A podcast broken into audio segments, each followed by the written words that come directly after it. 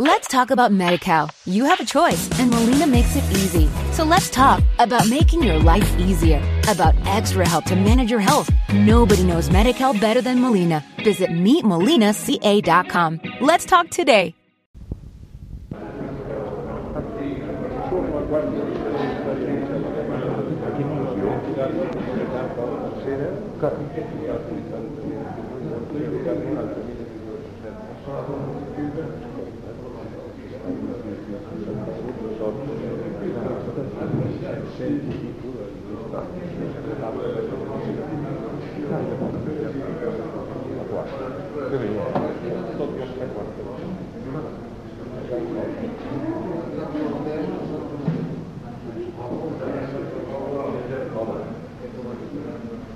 Bien, a los presentes no tengo que pedirles permiso para comenzar.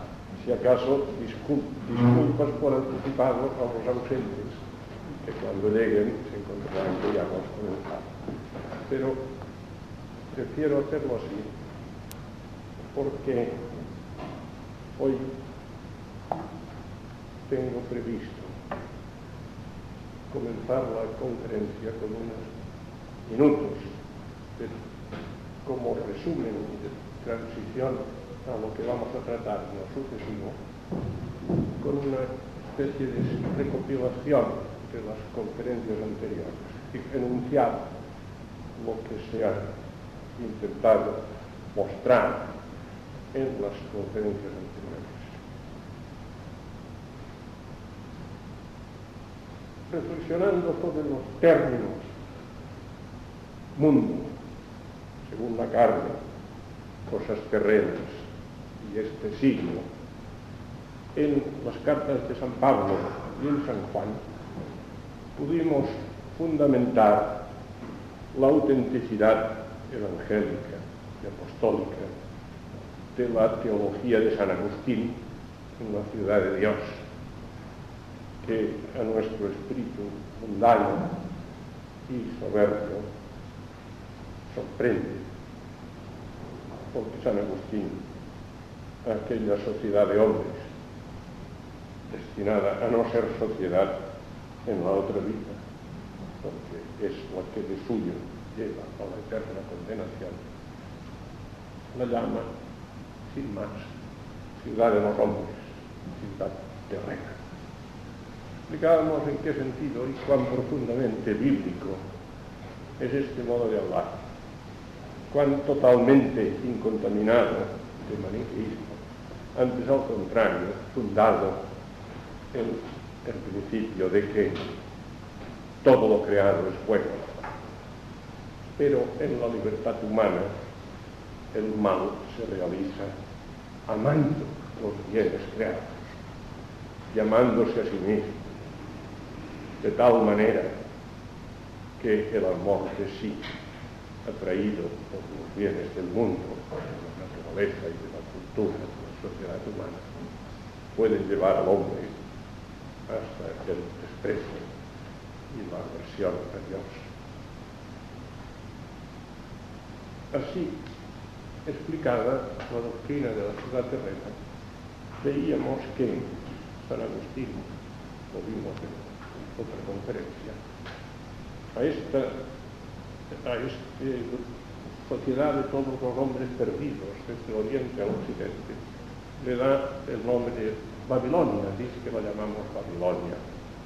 Comentábamos que el término Babilonia, en el sentido profético en que se emplea en el Apocalipsis de San Juan, con el tipo de la Babilonia que estuvo cautivo el pueblo de Israel, Babilonia del imperio caldeo, significa proféticamente Roma. Roma, la ciudad pagana por antonomasia, capital del imperio en que estaba sometido y el, el pueblo, el reino del pueblo judío, en el que se dispersó el pueblo judío y bajo cuyo poder político fue crucificado el Señor.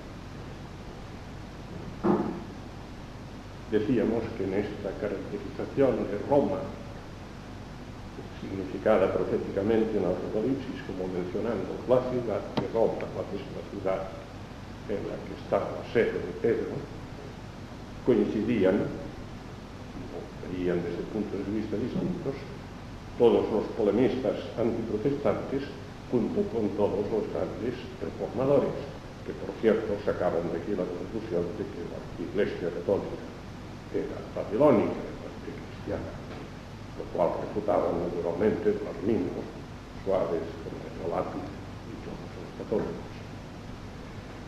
Pero decíamos que si Babilonia en el Apocalipsis, primeramente, tiene un significado profético, que bajo el tipo de la Babilonia histórica significa Roma, también tiene evidentemente un significado espiritual de carácter moral,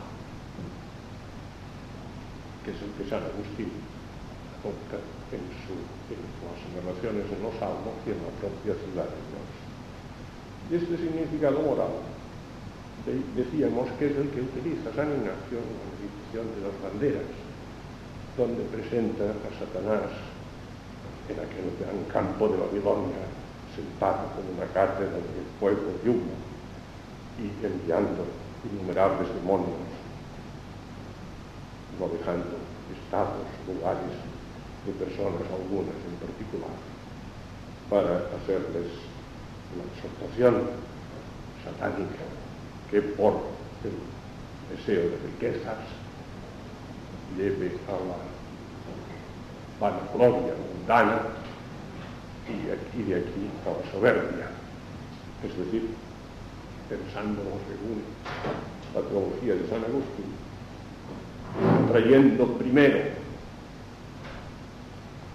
pero ya con la sutileza de lo que tienta mejor a los que desean apartarse del pecado, trayendo con la sutileza de la conveniencia de los bienes terrenos, de todo tipo de riqueza, cultural, económica, social, política, atrayendo con esta conversión a criaturas, este amor mundano, al envanecerse de sí mismo, no, no sentirse humilde, no sentirse nada,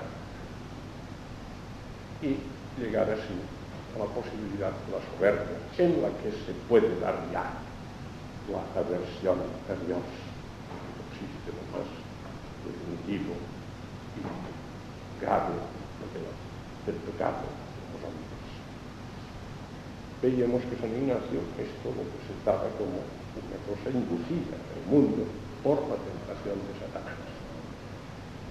Entonces, lo que hacíamos era tratar de contemplar la historia moderna, la historia de la apostasía del mundo occidental cristiano respecto de Dios, de su separación de la vida cristiana, visto la luz de la meditación ignaciana. Y encontrábamos que evidentemente, además coincidiendo esta contemplación histórica, nos hace ver el sentido literal profético del Apocalipsis.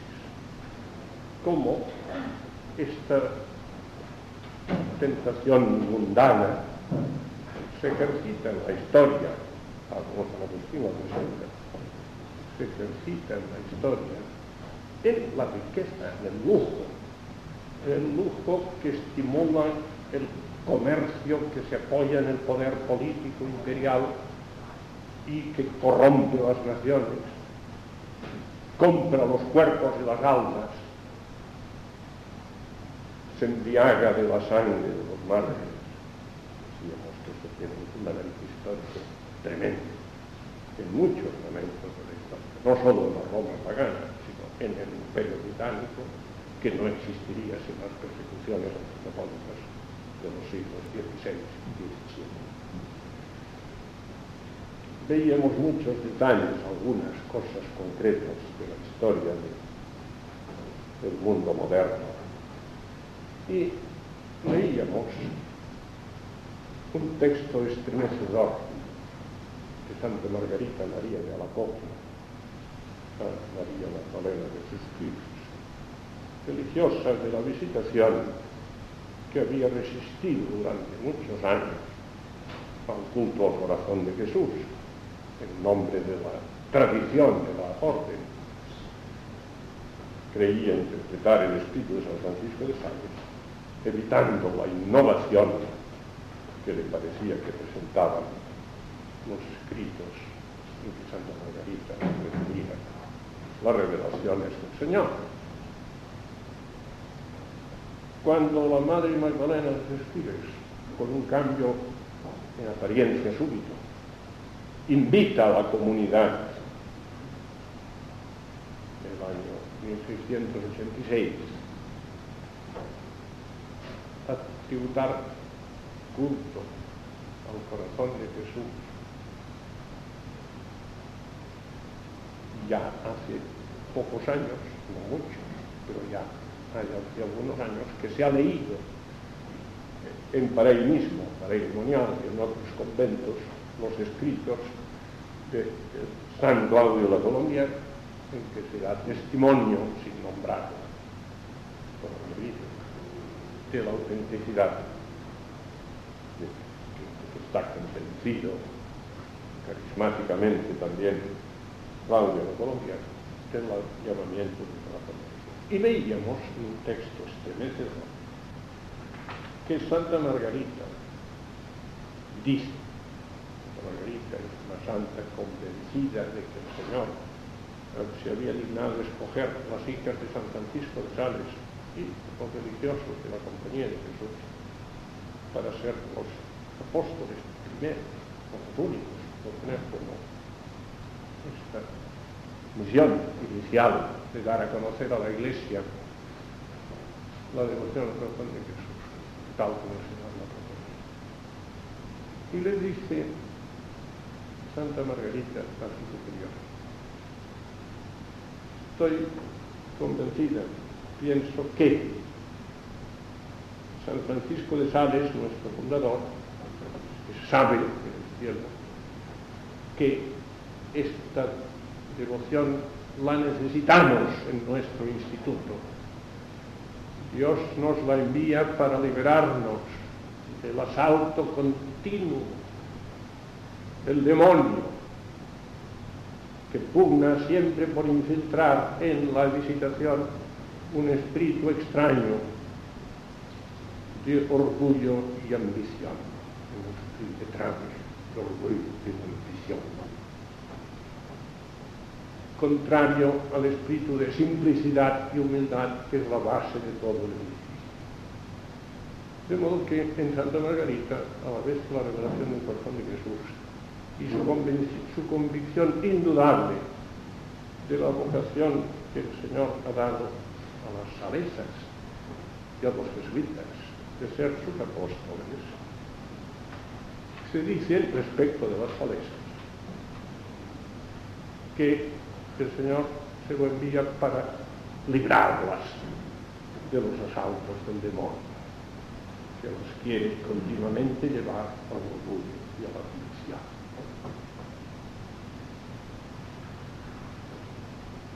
Como que no hablamos ahora de esta, entre paréntesis, que son los superiores de la compañía, reiteradamente, los que han dicho que la compañía al no atender al llamamiento, al encargo del Señor, se ha privado de muchos bienes.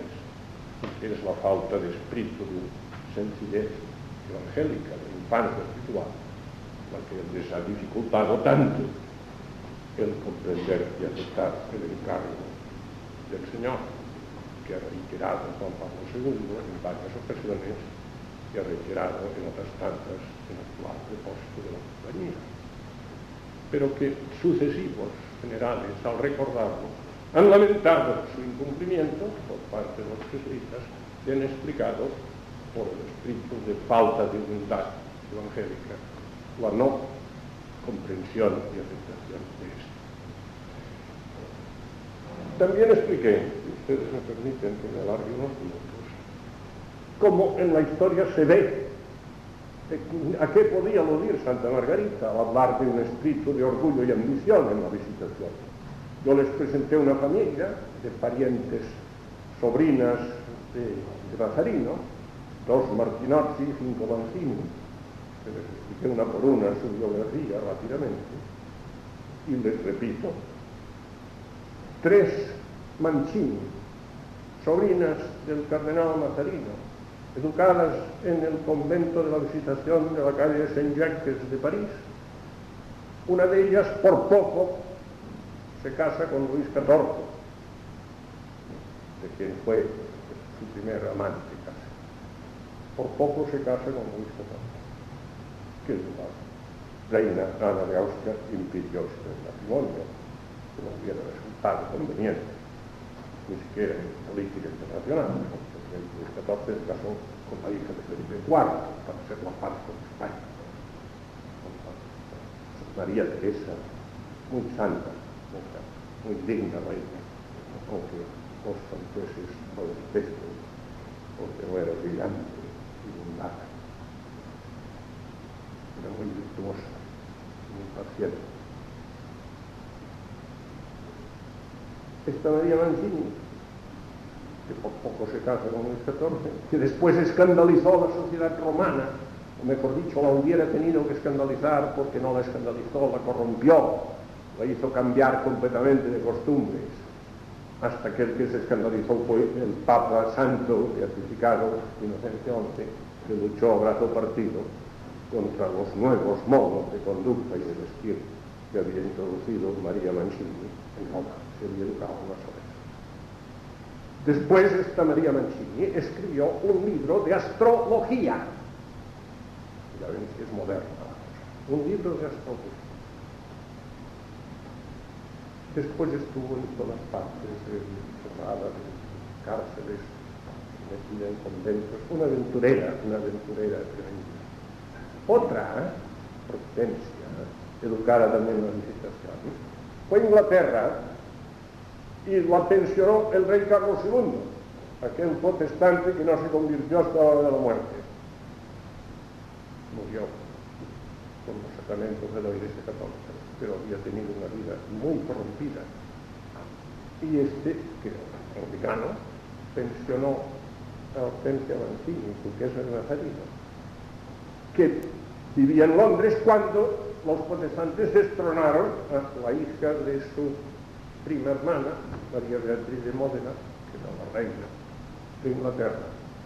Y después de destronada, su parienta católica se quedó en Inglaterra y tuvo una pensión todavía más elevada del rey Guillermo de Orange, protestante, enemigo de Francia, además, y el que combatió Luis XIV, que consolidó definitivamente el protestantismo en Inglaterra. Y esta sobrina del cardenal Madrid, de gran visitación, vivió en Londres pensionada por el rey de Inglaterra,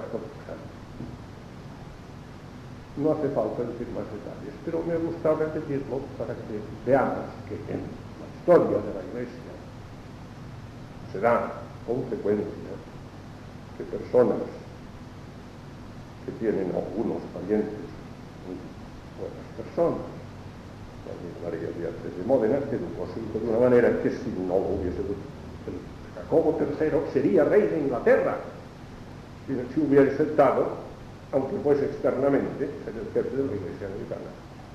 Pero no quiso. Y por eso no regnó. Y esto es un mérito de María de Mónaco, muy amiga de Pasfalesa.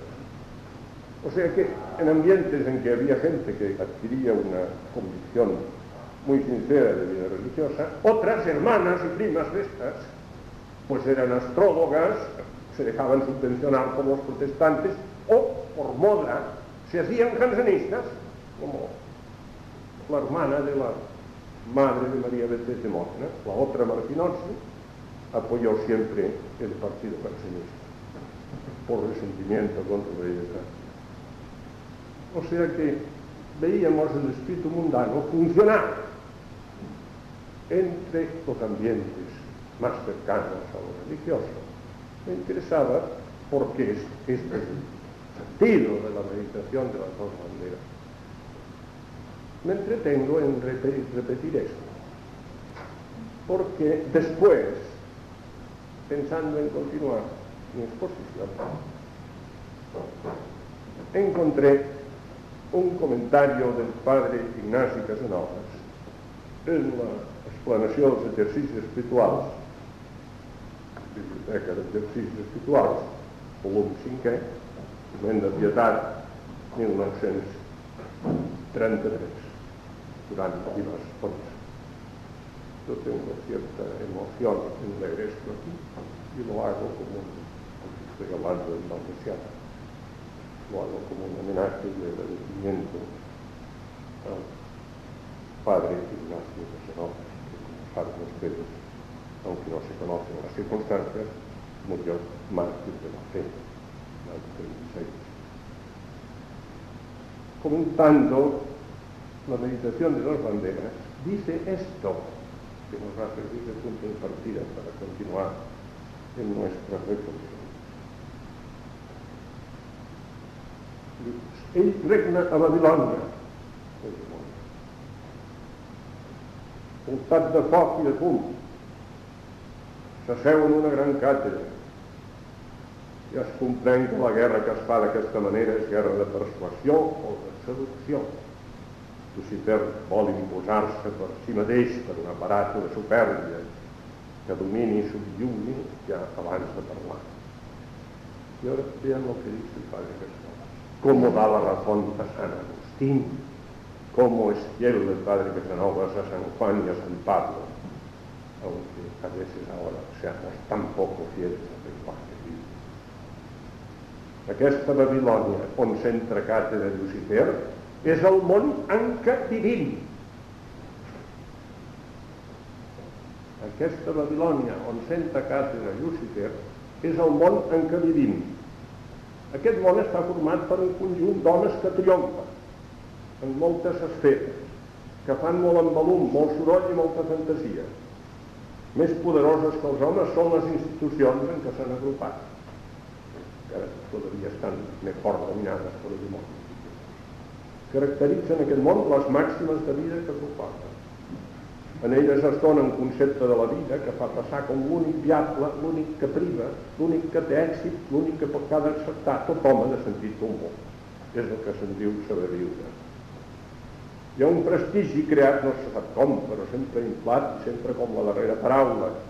Hi ha passions fortíssimes, disfressades sovint amb interessos més o menys legítims que cal sostenir.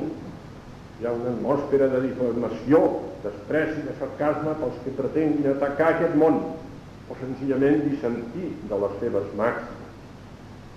És realment aquesta monstruosa estàtua de Babilònia, filla de profeta, que exigeix l'adoració de tothom.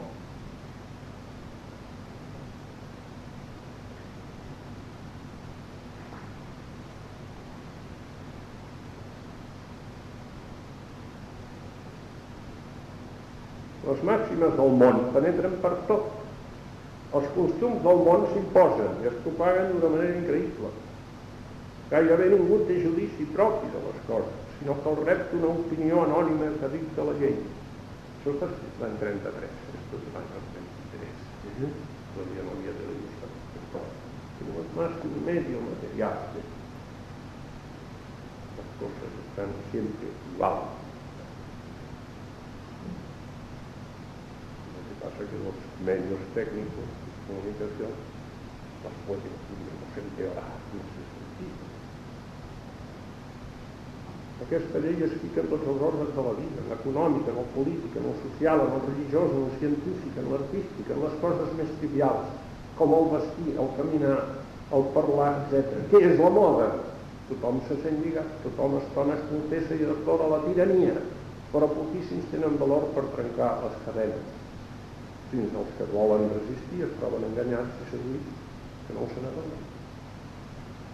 De vegades sembla una conjuració de maldat, de vegades un vent de bogeria, de vegades una inconsciència universal, de vegades un joc de despreocupació sense transcendència.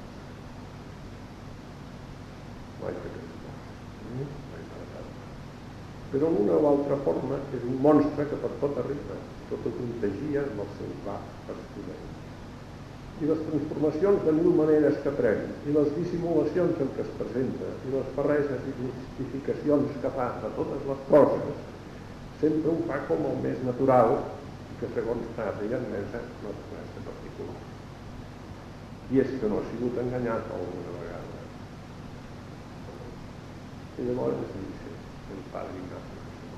Es como veo todo esto, por lo que voy a leer ahora, que es exactamente, está en la misma línea que tanto Margarita María en tu carta a la madre escribes en el 686. Los medios morals i religiosos dintre les esglésies i fins a les institucions que fan professió, professió de la perfecció evangèlica, les ordres religioses, actives i contemplatives. El món s'hi filtra com pot, no sempre sense èxit. Té un art d'acomodació admirable. Per dir de les coses com és el que li convé. El que ha de caure d'ell segons les circumstàncies. El que pugui disfressar-se amb alguna apariència de raó. El cas és tenir a tot arreu prosèlics, més o menys conscients dels subterrarans. Que hi ha gente que esté en la línea que interesa al demonio, que esté, aunque no sepan que están exactamente sirviendo a aquello perquè la mala llavor aviat germina i es multiplica prodigiosament. I aquí dice esto. L'experiència demostra que dins una societat religiosa, aquí por el contexto quiere decir una, una orden religiosa, una comunidad también tal vez una sociedad la vida religiosa, religiosa, que en los dos ámbitos es válido és més fàcil arrencar un vici declarat que no pas una màxima o una pràctica semimundana. No també, no también dice que es lo difícil de desarrollar es un principio, un criterio o una práctica semimundana. Tal vez si fuese mundana abiertamente, algunas personas no lo entenderían. Pero si es semimundana, es fácil me hace recordar un luminoso texto de Torres Ugarte que explica que después del arrianismo vino el semi-arrianismo y después del arrianismo vino el semi-arrianismo y ahora, después del liberalismo que condenó no, no, este, estamos en liberalismo, en catolicismo liberal, ¿eh? que lo describe muy bien, como aquella actitud y doctrina que en lugar de querer que todas las dimensiones de la vida humana y del mundo se norman, se normen, se regulen según el Evangelio, según la voluntad de Dios, procura adaptar el Evangelio, la doctrina católica, a las conveniencias, ambiciones y lo que se llama necesidades del tiempo y del siglo y del mundo de hoy. Y así lo dice. De modo que lo que es divino lo sujeta a los caprichos y a las pasiones humanas. Esta es la definición de Torres Ugarte del catolicismo liberal. Admirable definición, completamente pensada desde la doctrina de los papas. Fue Pío IX que dijo que era el catolicismo liberal era comparable a los lobos tratados con piel de cordero más temibles que los lobos sin disfraz. Escrituras de hoy pues están declaradas las estamos esperando que sea beatificada.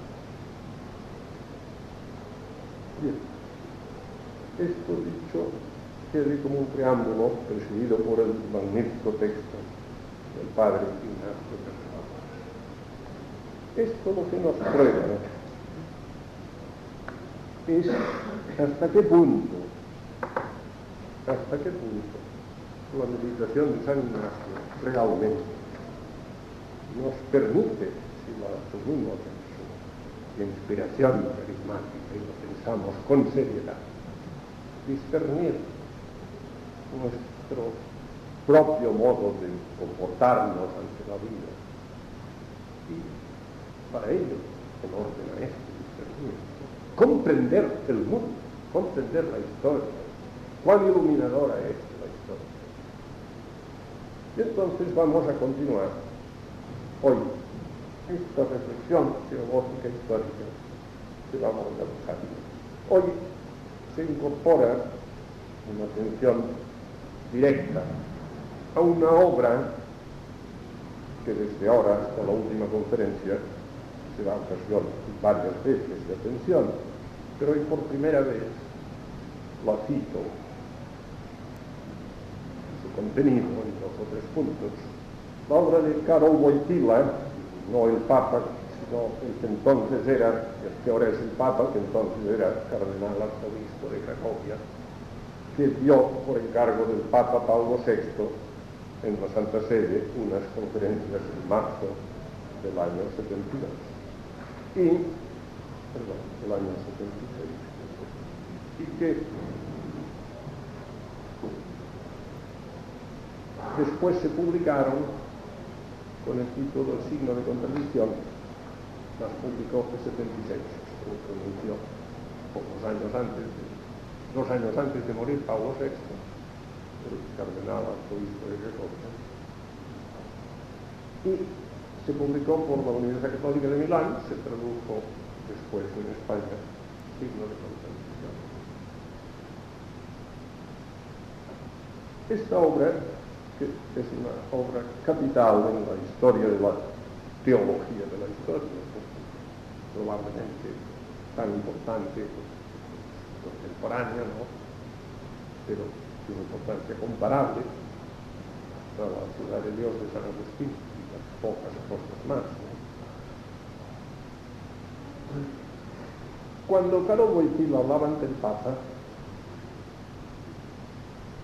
alude, Caro Boitil, vuestra santidad habló de esto y causó en muchos un escándalo. Habló de Satanás que actúa en el mundo, iglesia. Dijo Pablo VI, el día de San Pedro, del año 72, que el humo de Satanás había entrado en la iglesia. El humo de Satanás había entrado. Dos palabras que fueron muy atacadas, muy combatidas, se burlaron del Papa, etc por una grieta desconocida, ¿no? que no se había podido discernir exactamente por dónde había entrado esto, pero había entrado, había entrado. Y había traído confusión, desorientación doctrinal, espiritual. Por cualquier fisura ha entrado el humo de Satanás en el templo de Dios, habla Pablo VI. Es la duda el fruto de Satanás, la incertidumbre, la problemática, la inquietud, la insatisfacción, la comparación. No se fían de la iglesia, se fían del primer profeta profano que les habla, de cualquier periódico, de cualquier movimiento social para seguirlo y preguntarle si tiene la fórmula de la verdadera vida. Ya no nos damos cuenta de ser nosotros los maestros, los escritores de entrado la duda en nuestras conciencias, habla el Papa hablando de nosotros, es decir, los maestros cristianos, se pone en nombre del Padre, con esta colectividad de los maestros del mundo, que son los enviados por Cristo a enseñar lo que Cristo ha enseñado, ha entrado la duda en nuestras conciencias y ha entrado por ventanas que debían estar abiertas a la duda. Entonces hace un análisis de cómo la ciencia se convertía fuente de incertidumbre, crítica contra la verdad. También en la iglesia reina esta incertidumbre. Han venido contra lo que se esperaba después del concilio días nublados de búsqueda de incertidumbre. Dice Pablo VI, predicamos el ecumenismo y nos distanciamos cada vez más. Procuramos ahondar abismos en vez de llenarlos. El Papa confía, en la reflexión del observatorio romano, su pensamiento. Ha sido la intervención del poder adverso. Un hombre es el demonio, ser misterioso al que alude la carta de San Pedro. Esto está en la homilía, esto es la homilía del Papa en la fiesta de San Pedro San Pablo Apóstol en la Basílica El Evangelio lo alude muchas veces. En los labios de Cristo vuelve la mención de este enemigo de los hombres. Bien. Entonces, Karol Wojtyla le recuerda al Papa que cuando él mencionó el, el demonio como causante de los males de la Iglesia contemporánea, y en una enseñanza doctrinal que al cabo de del año se publicó, la solución de la causa de, de la fe, hubo mucha hostilidad. No se sabe por qué, porque el Concilio Vaticano II habla del demonio también, pero se suponía que después del concilio ya no se hace tema. ¿Cómo no se iba a hablar demonio? En catecismo se habla todo lo que se habla. Y siempre se habla del demonio. Y cuando se habla poco, es porque la obra maestra de Satanás es convencer a los hombres de que no existe.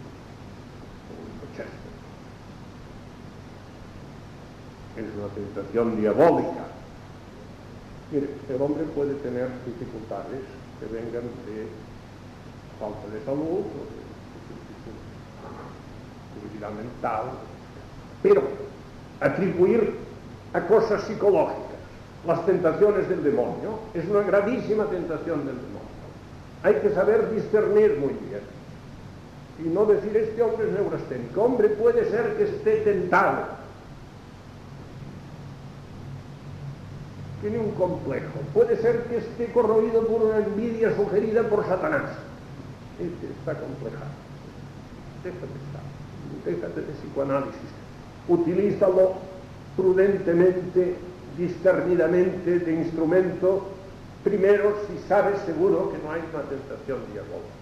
No te resuelvas porque necesitas solo un tratamiento psicoanalítico, psiquiátrico. Si hay tentación diabólica, hay que encomendarse a Dios, hay que encontrar dirección espiritual, hay que hacer ayuno, penitencia. Y esto es lo que estaba diciendo el Caro Wojtyla hasta Pablo VI.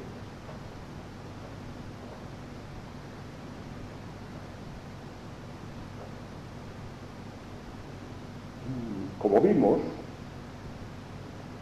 en la doctrina de San Agustín, toda la soberbia conducente hasta el odio a Dios a que tiende la ciudad terrena de los hombres que quieren vivir según sí mismos y no según Dios.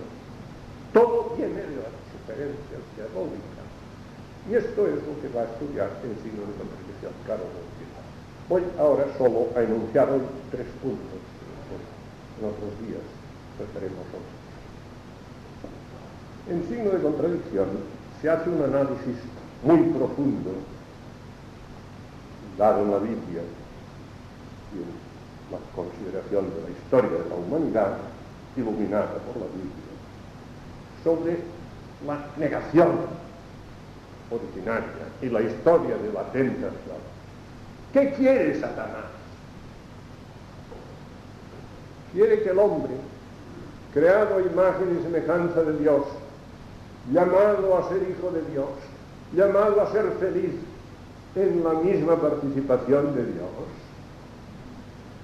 antes de aceptar esto y de llegarse a esto, desconfíe de Dios, considere que Dios es un Dios envidioso, que se reserva para sí sus perfecciones y que al hombre le quiere tener achatado y bajo y que no alcance el nivel que podría alcanzar.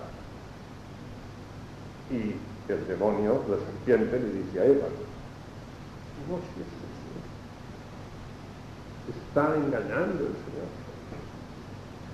Si comes esto que te he dicho que no comieras, serás como Dios. Y Dios no quiere que lo seas.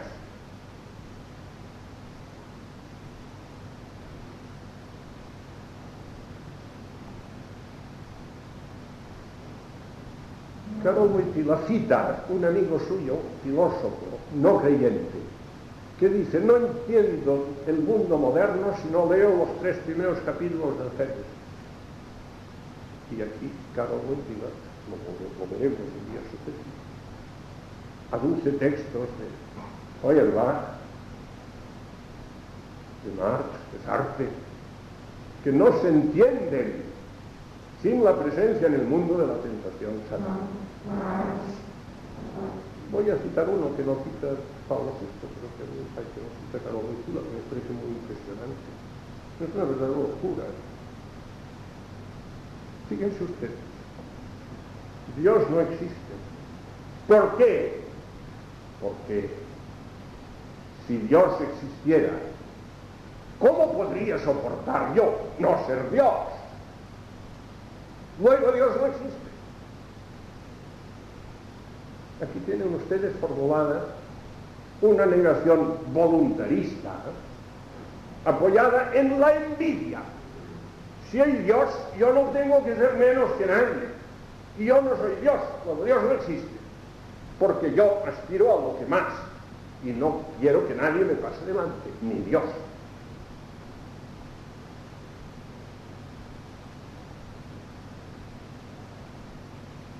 Una cosa que lo digo por mi cuenta, porque seguramente chocaría con casi todos los historiadores de la filosofía. Pero yo no leo, no leo, no pienso. Fíjense ustedes una demostración de la existencia de Dios, que consiste en decir, como que yo tengo perfecciones limitadas,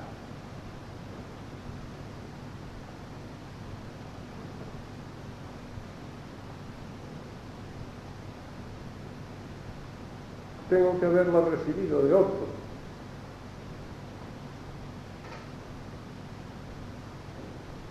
Cito voy cortando el hilo, hago un poco de trampa sobre el texto. No analizo, sintetizo por mi cuenta, pero lo dice, lo dice, lo dice.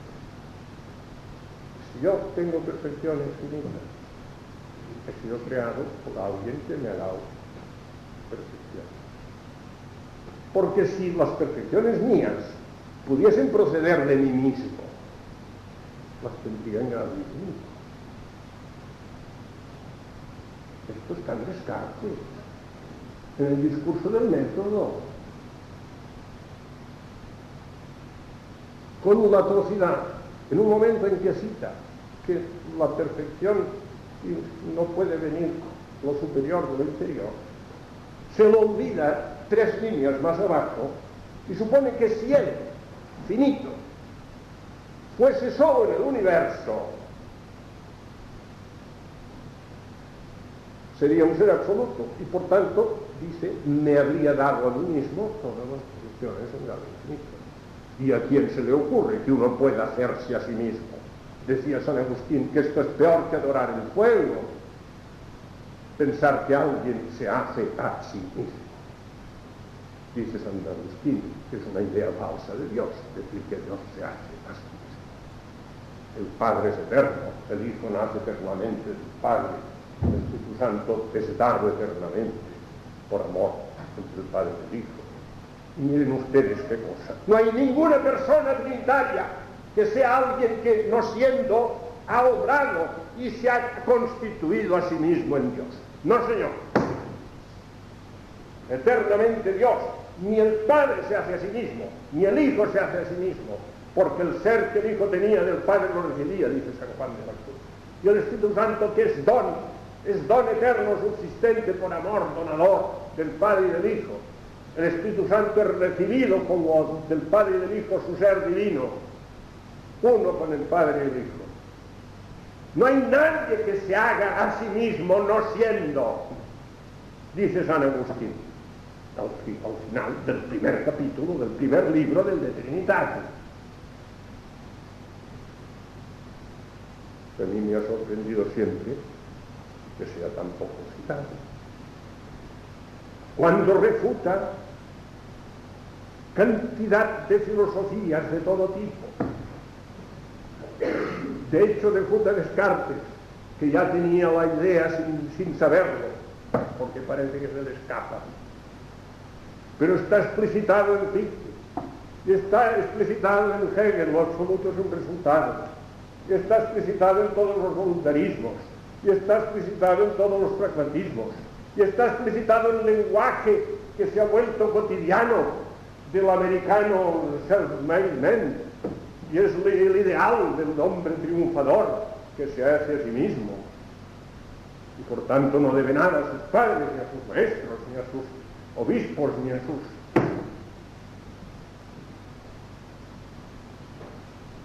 No hay nadie que se haga a sí mismo. Siempre.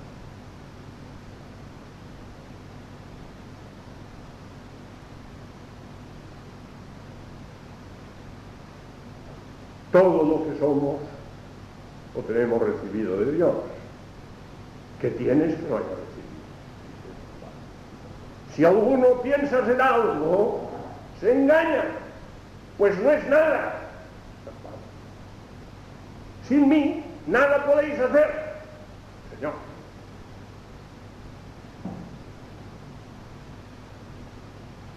Esto yo grito porque no lo sabemos grito contra mí mismo, ¿eh?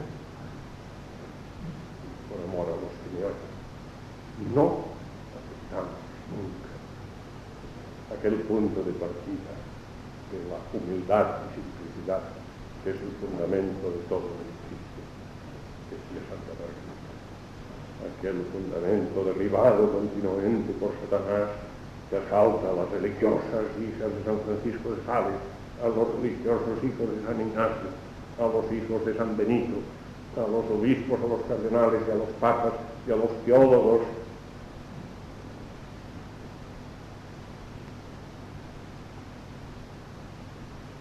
Bien, pues el cardenal Wojtyla analizaba esta tentación satánica contra el Dios de la alianza, crear la desconfianza entre el hombre, la envidia del hombre contra dice una cosa muy notable, que esta tentación no fue aceptada propiamente por ella, solo se dejó atraer por la belleza de la manzana y el gusto de hacer una cosa por su cuenta, ligeramente. Solo la conversión criatura no llegó a la versión a Dios. Y entonces yo pienso, en toda esta historia de la modernidad mundana que ha ido poniendo el ideal de la vida en la riqueza, la vanidad, el poder, el orgullo de la ciencia. Se ha caído muchísimas más veces en el pecado de la conversión desordenada que de la aversión a Dios gracias a Dios.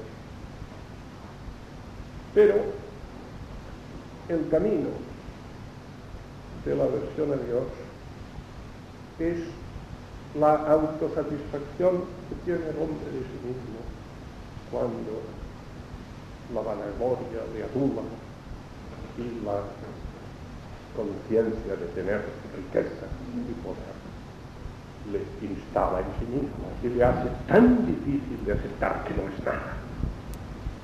Tan difícil de aceptar que no es nada. Alguien que cree que es el por el fondo, la humana, Entonces, en signo de contradicción, en la votación del movimiento, se analiza esto y por otra parte, se afirma otra cosa importantísima, esto es muy importante analizarlo, pensarlo en nuestro tiempo, porque solo se entiende el camino que sigue la humanidad si se ve esta tentación originaria y el proceso que sigue la historia, porque probablemente estamos en la hora de la máxima tentación, cuando se llega a culminar aquello que el demonio intentaba desde el paraíso. Y aquí cita cosas físicas, por ejemplo, Feuerbach, en lugar del amor de Dios, debemos reconocer el amor del hombre como única religión auténtica. En lugar de la fe en Dios, dilatar la fe en el hombre en sí mismo, en sus fuerzas. La fe de que el destino de la humanidad no depende de un ser que se encuentre sobre ella, sino que depende de sí misma.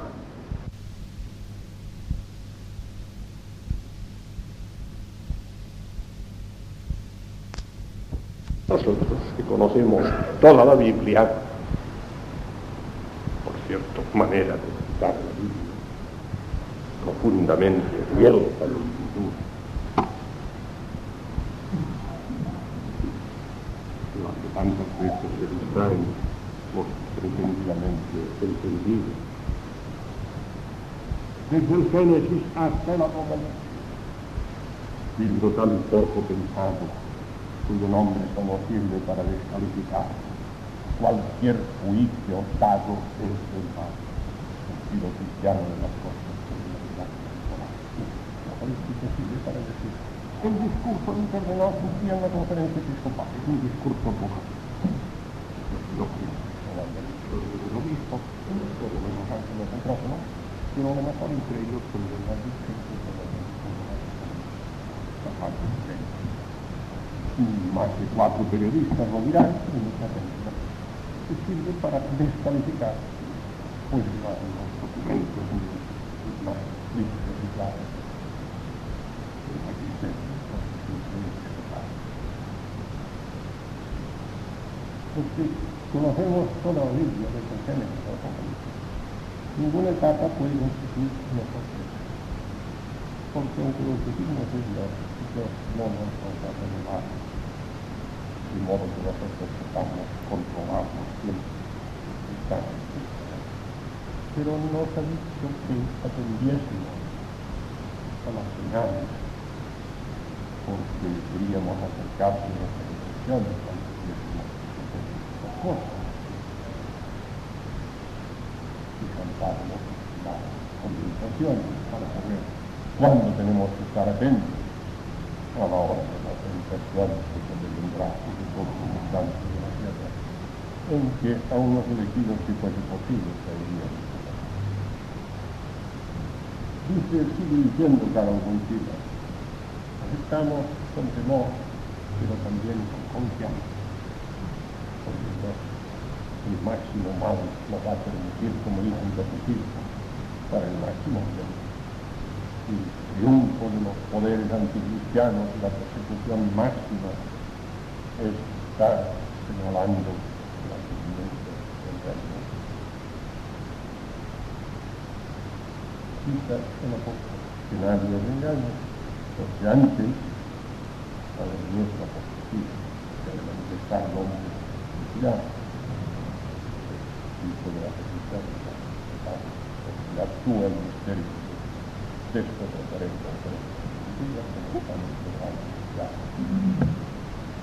Otro punto muy característico de quienes de religión, que hoy todo el mundo lo trataré justamente la última es que estamos en los umbrales de una nueva escatología.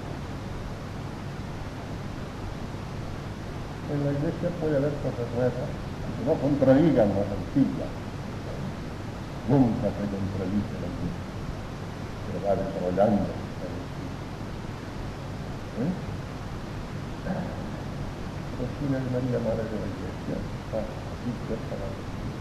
Pero no estaba así en la presencia de la Iglesia como está después de la resurrección de Pablo. Estamos en los umbrales de una nueva escatología.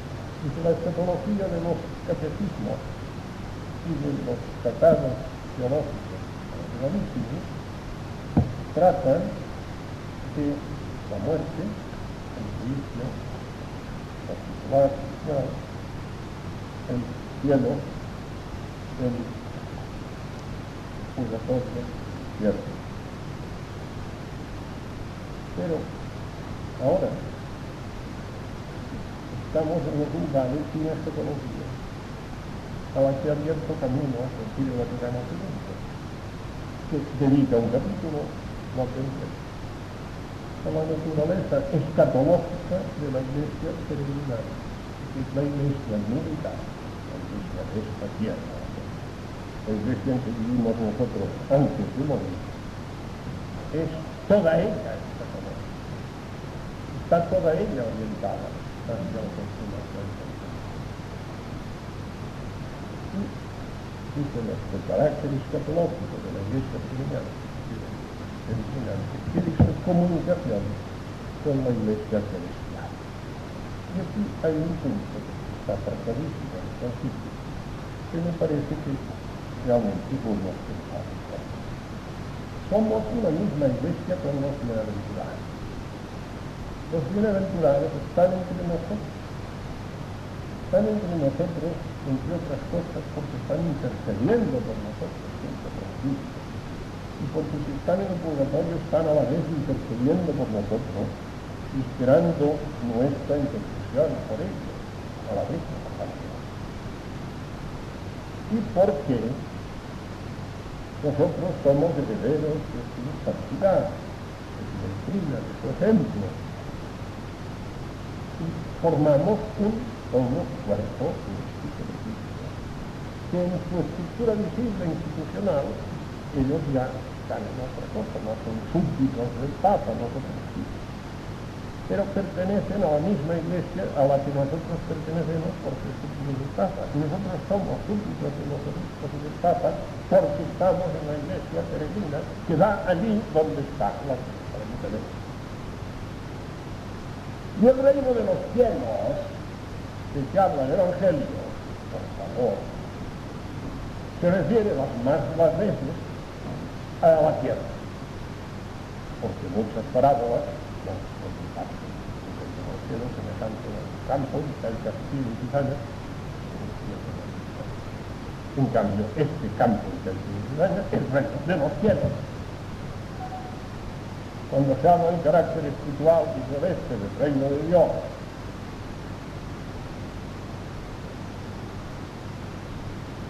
olvide que está entre nosotros y que, como veremos en la última conferencia del texto bíblico, los reinos de este mundo están llamados a transformarse en reino de Dios Y vean ustedes lo que dijo en la inauguración del Concilio Vaticano II Juan XXIV.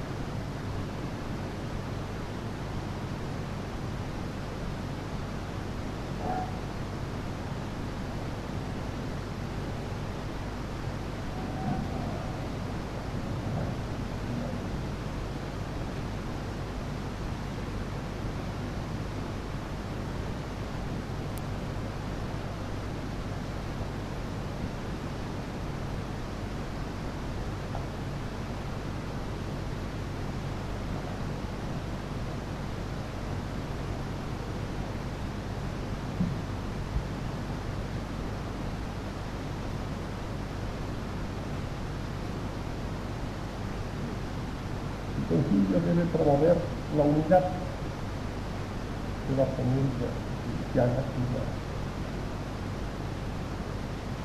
Motivo de dolor considerar que la mayor parte del género humano, a pesar de que todos los hombres fueron redimidos por la sangre de Cristo, no participa aún de esta fuente de gracias divinas que se en la iglesia. Por ello, bien cuadra la iglesia católica cuya luz les ilumina, cuya fuerza y dignidad redunda en provecho de toda la humanidad, las hermosas palabras de San Cristiano. La iglesia aureolada con luces divinas extiende sus rayos sobre el mundo entero.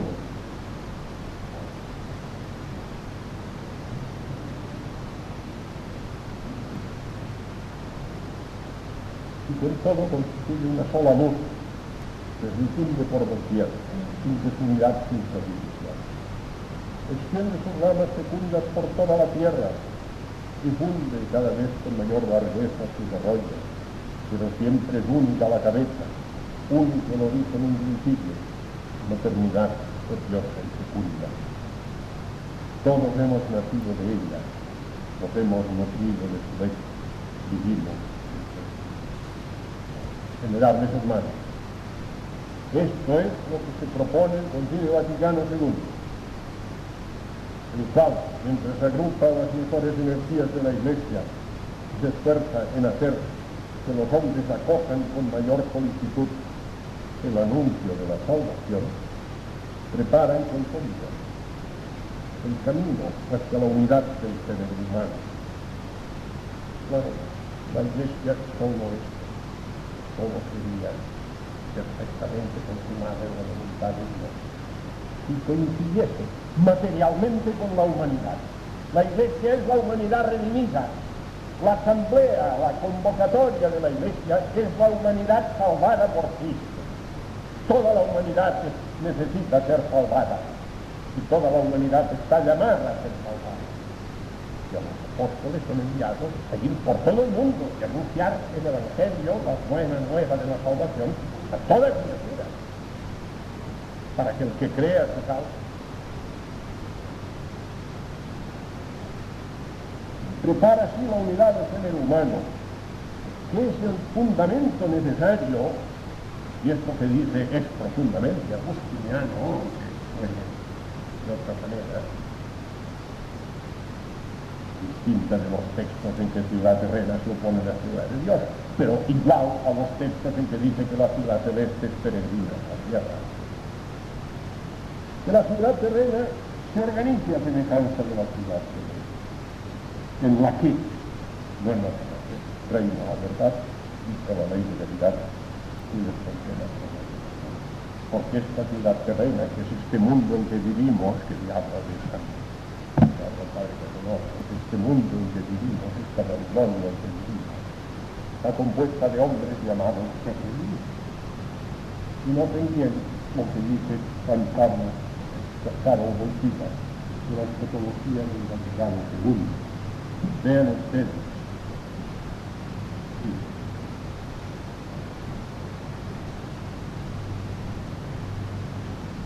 En la escatología conciliar predomina con las verdades tradicionales, el tema de la renovación de todas las cosas en Cristo, de la creación de los nuevos cielos y la nueva tierra anticipada en el misterio pascual aquí. Dice, cita el texto del Concilio Vaticano II, hablando de Pablo que dice, la plenitud de los tiempos ha llegado a nosotros. La renovación del mundo está irrevocablemente decretada. Esto estaba en la vida Venga tu gracia y pase este mundo, este mundo cuyo príncipe es. Pase, pase, venga la gracia de Dios.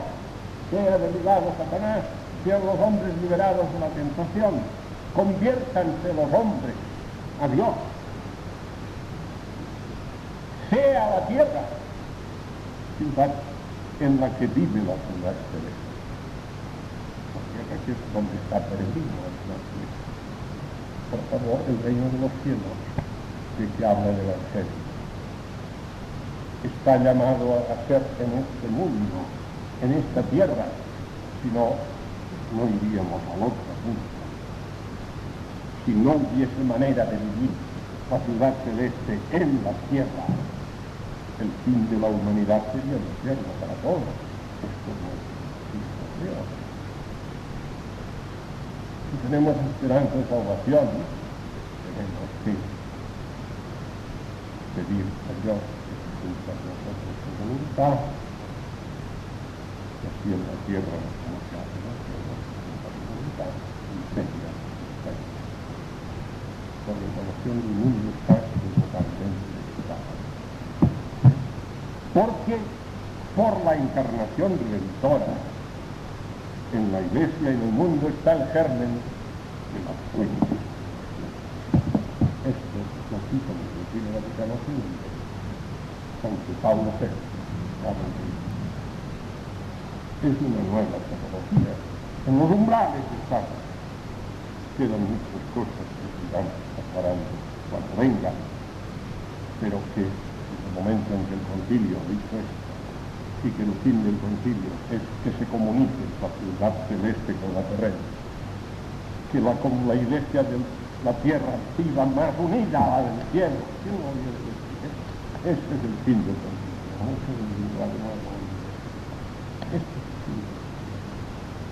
Que la tierra se impregne de celestialidad, que la temporalidad sea abierta a lo eterno, que lo humano sea penetrado de Dios, que veamos por todas partes el germen del verbo encarnado, germen de la plenitud de los tiempos.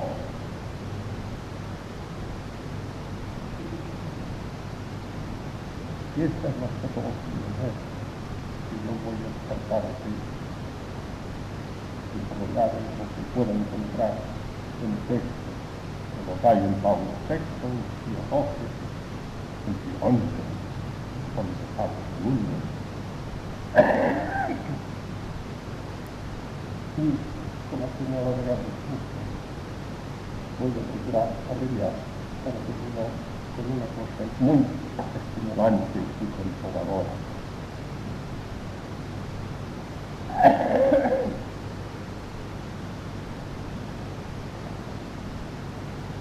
Insinuo solo, rápidamente, volveremos en el próximo en un punto capital. Nuestro, nuestro mundo vive una tentación que es de alguna manera la misma que siempre, pero que ha llegado a máxima gravedad, dice cada Esta máxima gravedad tiene muchas dimensiones. Filosóficamente se ha expresado como nunca el anticaísmo, fundado en la soberbia del hombre, para que el hombre viva, que se muere Dios. ¿eh? Están contes, están pollos, están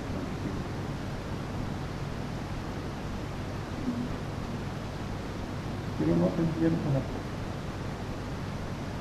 Signo del advenimiento del reino es la gravedad de la tentación profetizada. Miren, el signo del advenimiento del reino es la bautización de los pobres.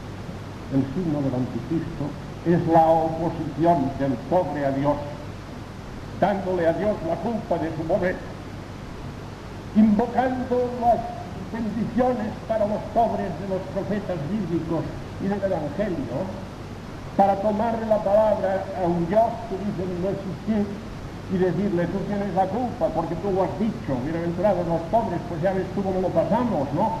Y entonces decir, luego no existes, porque si no, no habría pobreza en el mundo. Y la religión se han inventado los ricos para oprimirnos, etcétera.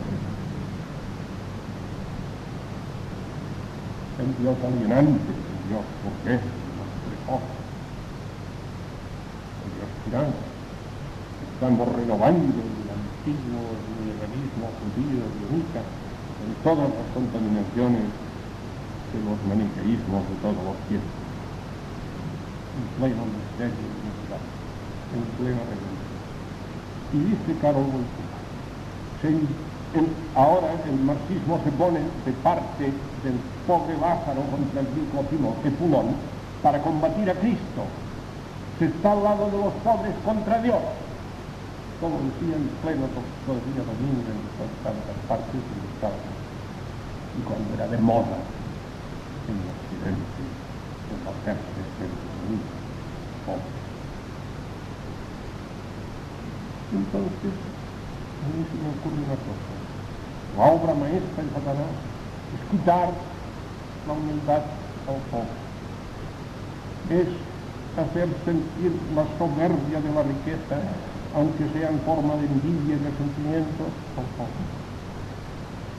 Y hacer servir esto del vehículo sociológico, diríamos, del odio Me sirvo para interpretar así la penetración de nuestro tiempo desde la teológica que dice El odio nunca es lo Solo se puede odiar si se ama algo. Y se odia aquello que se presenta como dañoso para aquello. Claro que usted se ama a sí mismo y todo lo que no es el mismo le parece mal, puede llegar hacia el todo. Pero incluso es natural a otro. Claro, antes que la caridad está en la natural inclinación del hombre. Solo consigue ver en el otro como un obstáculo a su propio desarrollo, la cosa. El odio se llega, por eso el odio es un pecado gravísimo, no obstante los juicios capitales, porque no es principio de mal, es el término final del mal. Pues ¿por qué camino se va al odio? Pues por la envidia. Ahora cito Santo Tomás, sin dar la referencia de él. Si uno considera los bienes del prójimo, de manera que los bienes que él tiene le parecen viles y por tanto le entristecen y llega a sentir repugnancia a su propio bien, porque solo admira el bien del otro y esto le entristece, de su propio bien se entristece. Esto no es humildad, es desagradecimiento. Lleva a la amargura a la fe. Y del amor al prójimo se pasa al odio al prójimo. En cuanto a los bienes del prójimo, los vemos como minimizadores de nuestros propios bienes. Entonces, por la envidia se genera el odio. Sigue, dice la Y sigue diciendo. Y para llegar al odio a Dios, es muy opuesto a la naturaleza humana, a pesar del pecado, que es muy opuesto a la naturaleza humana, obviamente. Pero por el odio al prójimo surgido de la envidia, el hombre puede llegar a odiar a Dios porque llega a ver la providencia de Dios como algo que también es de su prójimo. Entonces la envidia hacia el prójimo le lleva al prójimo. Esto en el siglo XIII. Yo no sé si se puede encontrar una cosa escrita con posterioridad que sirva más para interpretar el tipo de apostolado, entre comillas, anticristiano del bautismo.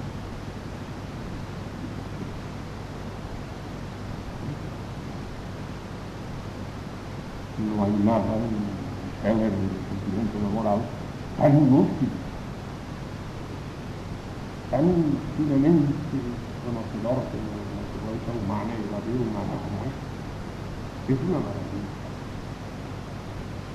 Por la envidia llega al hombre y por el odio prójimo surgido de él y se puede llegar a la A mí me parece que este ha sido el camino de Satanás en el mundo de hoy. Porque el mundo es una cosa muy misteriosa está dicha en el Apocalipsis. Yo, después de la sesión anterior, tuve cierto escrúpulo, porque me consta que mi conciencia gustó mucho. Pero les voy a decir una cosa. Todo lo que sea demostrar es curioso. Lo corrompida que son las aristocracias, las cortes, las, las, las oligarquías financieras y, y lo vacía que es la pedantería de la sabiduría mundana y todo esto.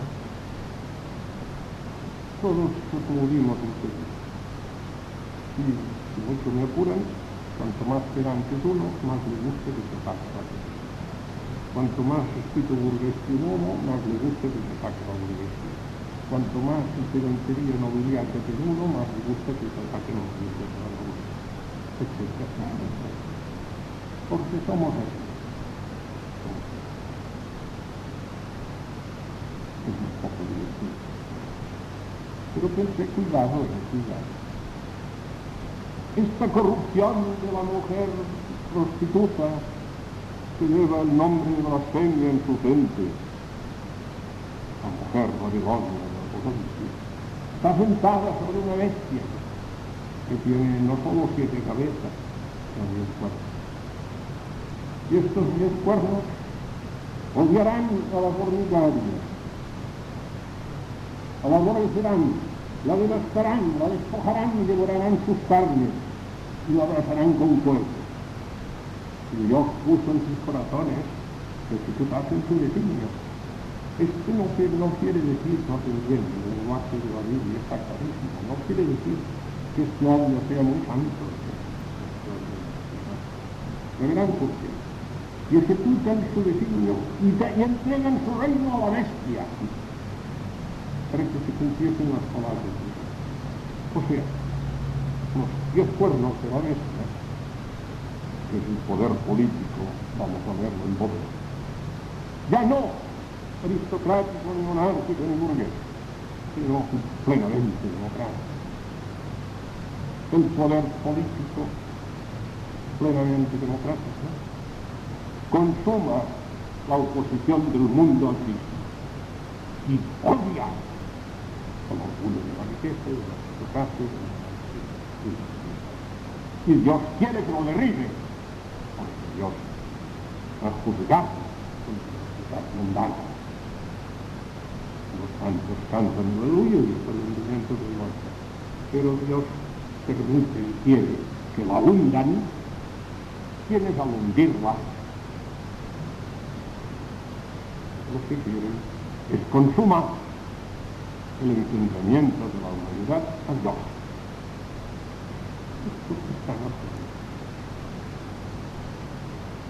Muchos tiempos se decía, no sé, estos son los obispos. Yo siempre hace años que explico esto y pregunto, si a ustedes les dicen, ahora tal vez también, pero hablo por ejemplo en tiempo de Khrushchev, en tiempo de Estado, si ustedes les dicen que se ha arrojado una bomba atómica en Nueva York, ¿qué pensarán? Que Nueva York es una ciudad santa. No reconocerán que Nueva York es una ciudad podrida. Sabe todo el mundo. Está escrito. Sociólogos, novelistas, todos lo. Ciudad podrida comercia con los cuerpos y almas de los hombres, corrompe todas las ideas del mundo, la gloria mundana de la gran ciudad.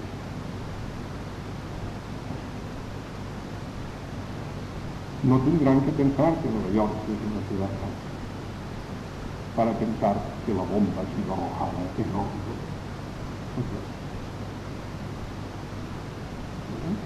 Dios tuvo permitido y lo ha querido, pero el odio contra la ciudad podrida es profundamente porque la tentación satánica ha dado la vuelta.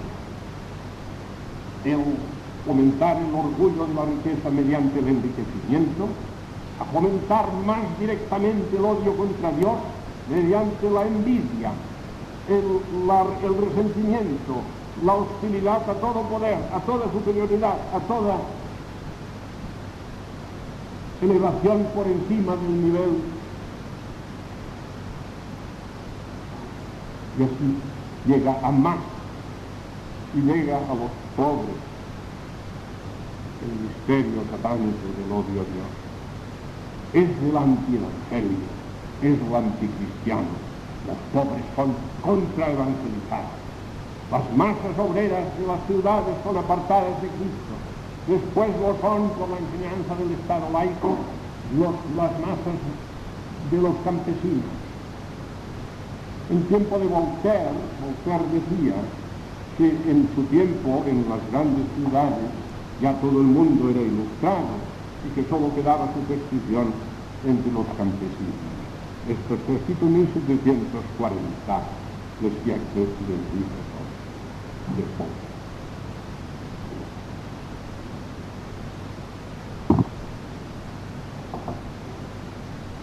En Polonia, afrancesada desde el siglo XVII por María de Luisa de Beber Gonzaga, la misma que proclamó la Virgen Reina de Polonia, llevó las costumbres francesas como María Mancini a Roma las llevó a Polonia y se contaminó de, las costumbres mundanas de la aristocracia occidental la corte polaca y la nobleza polaca. Resultado, en el tiempo del siglo XVIII, en Varsovia se celebraban fiestas masónicas en público. El día de San Juan del año 70 se celebró una fiesta masónica. Y el nuncio escribió al Papa. Esta nueva Babilonia, Varsovia, pero entonces eran masones y fueron jacobinos, los nobles, los terratenientes, mientras que el, pueblo polaco campesino, pero todavía obreros en las ciudades, el pueblo polaco campesino, casi hasta nuestros días, unánimemente Pero la obra maestra de la revolución es llevar a las masas campesinas y a las masas industriales, a los pobres, contra Cristo. Y esto es mucho nuevo. Y esto ha pasado en nuestro tiempo. Comenzó en el siglo pasado. Está pasando. Esto es lo Pues bien, ahora leo y termino el Padre Mamá. No hay tiempo de analizarlo más. Lo leo y lo pensaremos seguiremos pensando, tenemos tres días para toda la vida. Babilonia, la mujer de Babilonia, no nota el estado volver al Apocalipsis. Representa el Estado burgués, las monarquías, las aristocracias, las plutocracias, año 55, en que, se, en que predominan el capitalismo y el dinero. La bestia representa simplemente la potencia del Estado contra Cristo, la potencia estatal anticristiana, que en un principio se encarna en el Estado burgués, pero que progresivamente se democratiza hasta llegar a la más radical democracia. Cuando haya llegado a su término, la misma bestia que había llevado sobre sí a la mujer se revolverá contra ella el poder anticristiano se devolverá contra la mujer corrompida de la riqueza, del capitalismo y del mundo. Aborrecerán a la ramera, los pies cuernos, se anuncia la desaparición del imperialismo burgués. El comienzo e imagen de esta desaparición definitiva será el incendio de Roma por los bárbaros y seguro todos los comentaristas de los siglos de y XVII, el incendio de la de Roma o el infierno de Roma, de Roma, a pesar de los parciales procesos, de sus altos y sus bajos, este avance proseguirá hasta llegar a la total democratización interna, que para lograr el comunismo material interno la total democratización internacional es un dominio total, total, en pleno, el poder lo anticristo, que no sé en qué sentido más que futurismo, como Robert, la palabra democracia, misteriosa palabra, cuyo análisis tenemos que hacer en nunca para que veamos cómo en el ejercicio del poder político independiente de Dios se ejercita máximamente la soberbia humana. La culminación, el más absoluto de los regímenes políticos, el más antidivino, es la moderna se ve estudiando las fuentes filosóficas de que ha surgido. Esto lo trataremos documentadamente en las próximas sesiones. Muchas gracias y la.